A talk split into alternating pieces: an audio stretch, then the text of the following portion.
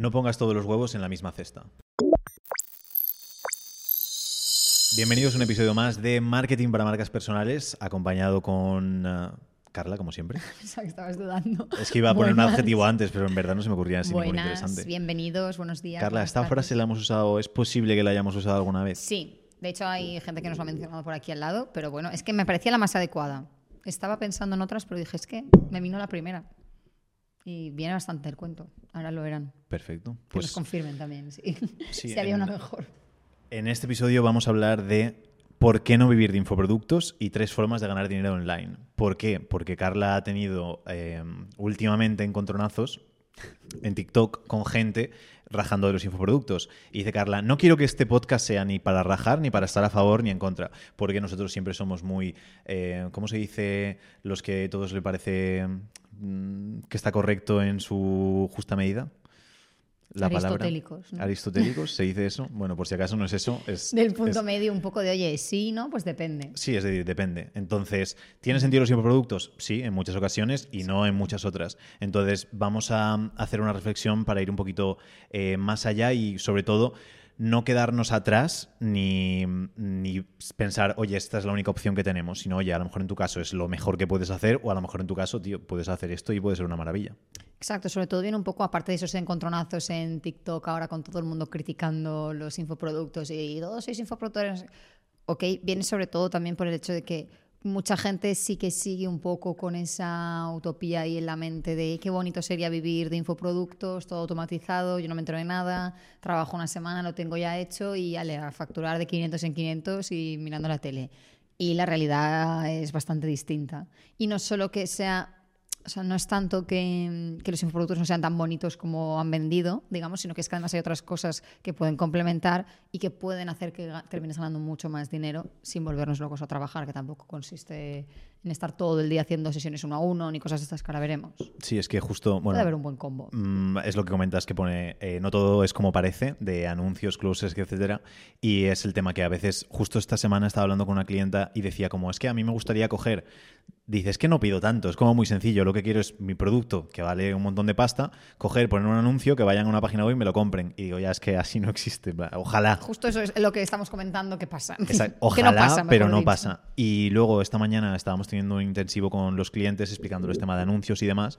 Y em, estábamos hablando sobre el ROAS, el retorno que te dan los anuncios sobre la inversión. Y hablábamos de cómo a veces algún cliente nuestro que todavía no está muy no tiene mucha experiencia con los anuncios y a lo mejor invierten 50 euros en anuncios, sacan una rentabilidad de 500 euros y es un ROAS de por 10 y es como, "Ah, no me parece mucho y digo, es que es increíble. Y es lo que la gente no sabe, que cuando haces una venta directa, por ejemplo, con webinars que hemos hablado alguna vez, recuerdo de la persona que yo aprendí de webinars, de Sam Owens, que él pagaba, hacía un webinar que llevaba una llamada y pagaba por cada llamada, pues eh, hasta.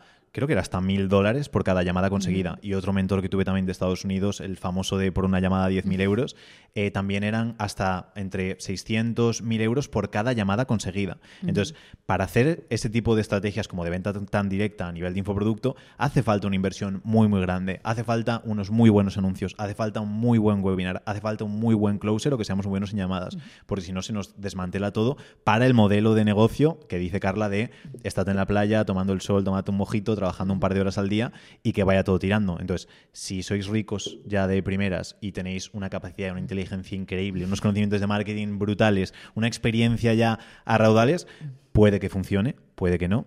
Pero si no, olvidaos porque es muy, muy complejo ese tipo de estructura. Pero bueno, no me enrollo. No, y además que tampoco se, se estaba pensando justo de lo que dices, que tampoco es para siempre, en el sentido de que puedes armar toda esa estructura, te puede funcionar por rico, por súper inteligente, por suerte, pero que en dos semanas, dos meses, posiblemente las cosas cambien mínimamente y lo que estaba perfecto deja de estarlo. Sí, es que justo, bueno, ah, Se está convirtiendo en un episodio en contra de los infoproductos. No, digo, no, no, para nada, para nada. Pero es que nunca digo el nombre, pero cada vez que lo menciono supongo que la gente lo sabe y no lo conozco personalmente, a la pareja sí, pero son muy buenos y son unos cracks. Pero hasta cuando dicen solo he creado, eh, el anuncio es como solo he creado un vídeo en los últimos dos años o algo así, a ese vídeo eh, me genera ventas en automático todos los días, el vídeo genera llamadas, que luego esas llamadas un closer las cierra, pero es el tema, ese vídeo puede valer, pero después anuncios, pues en los dos años que lleva funcionando ese vídeo, anuncios ha creado tropecientos, porque es lo que dices, funciona algo, pero te puede funcionar como lo macro, pero luego lo micro hay que ir modificándolo y haciendo diferentes cambios y optimizando los emails y optimizando los anuncios y haciendo un montón de cambios.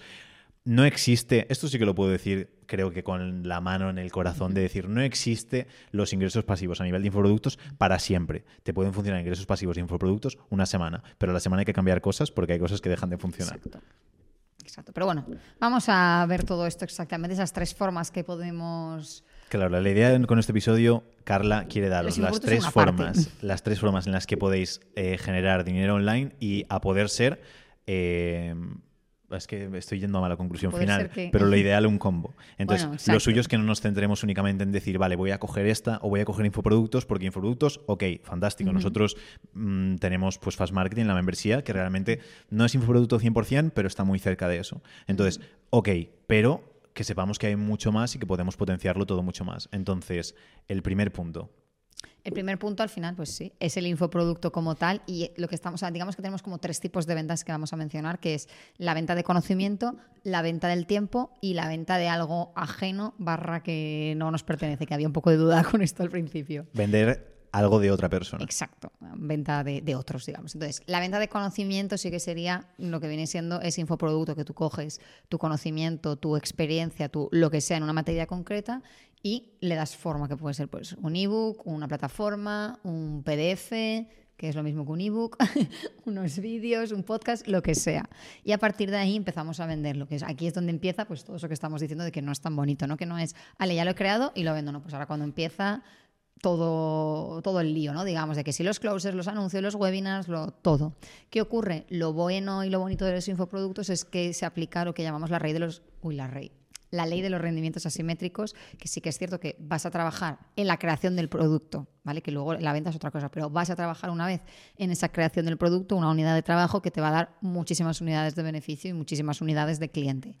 Lo dicho, esto estamos relacionando lo que es el momento de trabajar en el producto como tal y los resultados que obtenemos que ahora entre medias está todo ese proceso de venta que es lo que vas a trabajar infinito como en cualquier otra cosa. Sí, y luego eso. el- Qué feo queda infinito, en verdad desmotiva muchísimo, pero bueno. No, pero. ah, eh, Constantemente, sí, digamos, Sí, eso ya hablaremos no- en otro episodio. Pero, joder, cuando emprendes es un trabajo normal. Y el que te diga, no, no, es que emprender te da una libertad de la hostia. Te da una libertad de la hostia cuando llevas trabajando el doble que los demás durante 40 años. Ahí tienes una libertad de la hostia.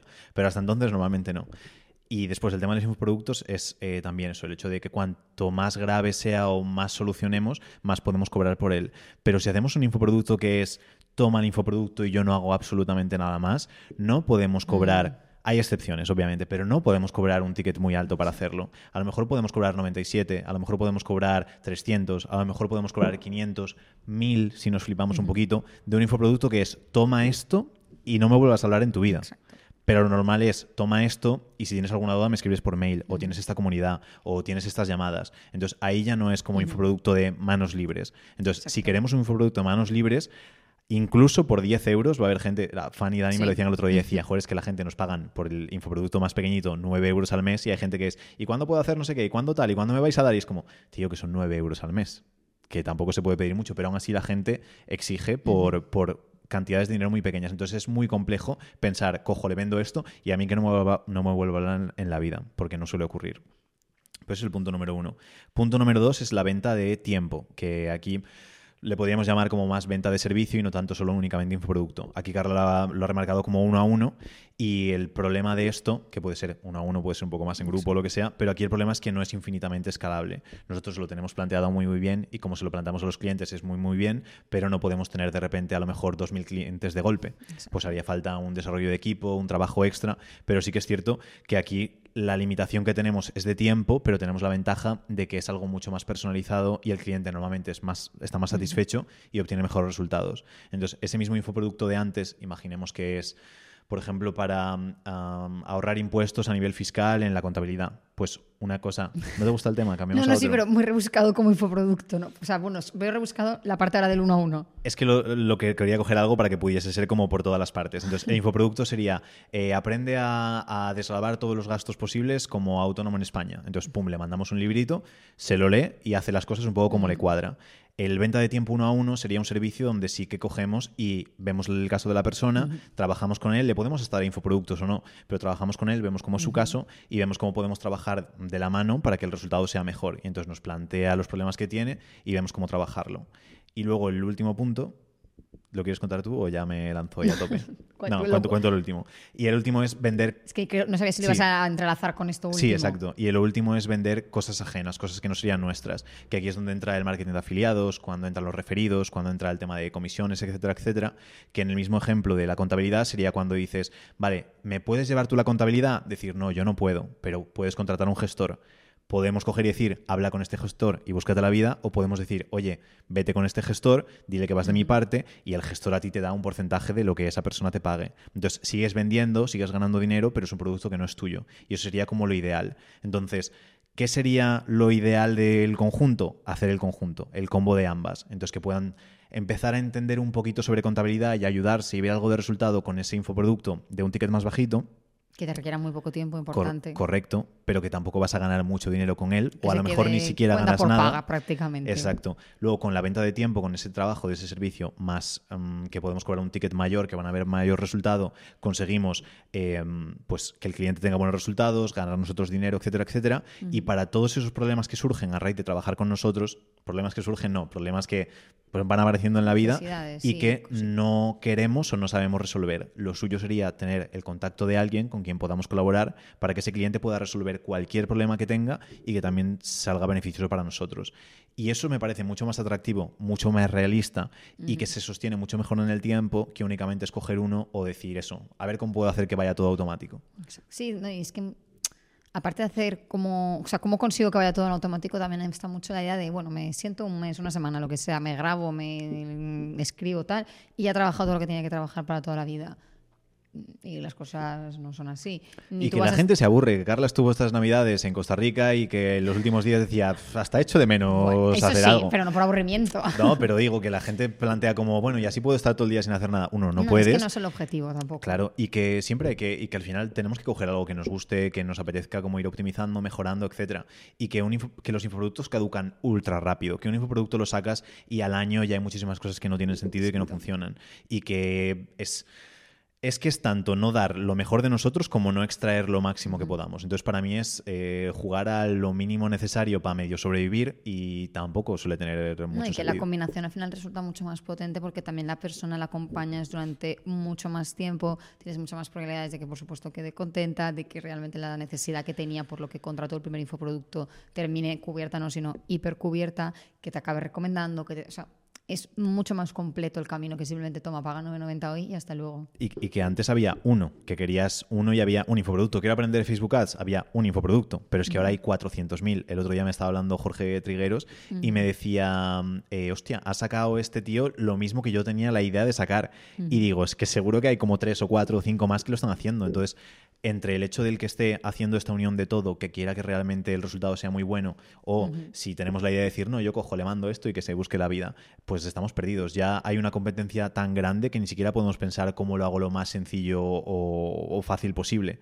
No, es que toca esforzarse y a medida que va habiendo más competencia, el mercado también se amplía, hay mucho más dinero, pero también hay que esforzarse más para que funcione mejor. Si no estaríamos haciendo, pues eso, no habría ningún desarrollo de nada, seguiríamos haciendo todo como en el paleolítico. Exacto. Los huevos en distintas cestas, básicamente. Huevos en distintas cestas. Buena conclusión. Nos Hasta vemos en el siguiente.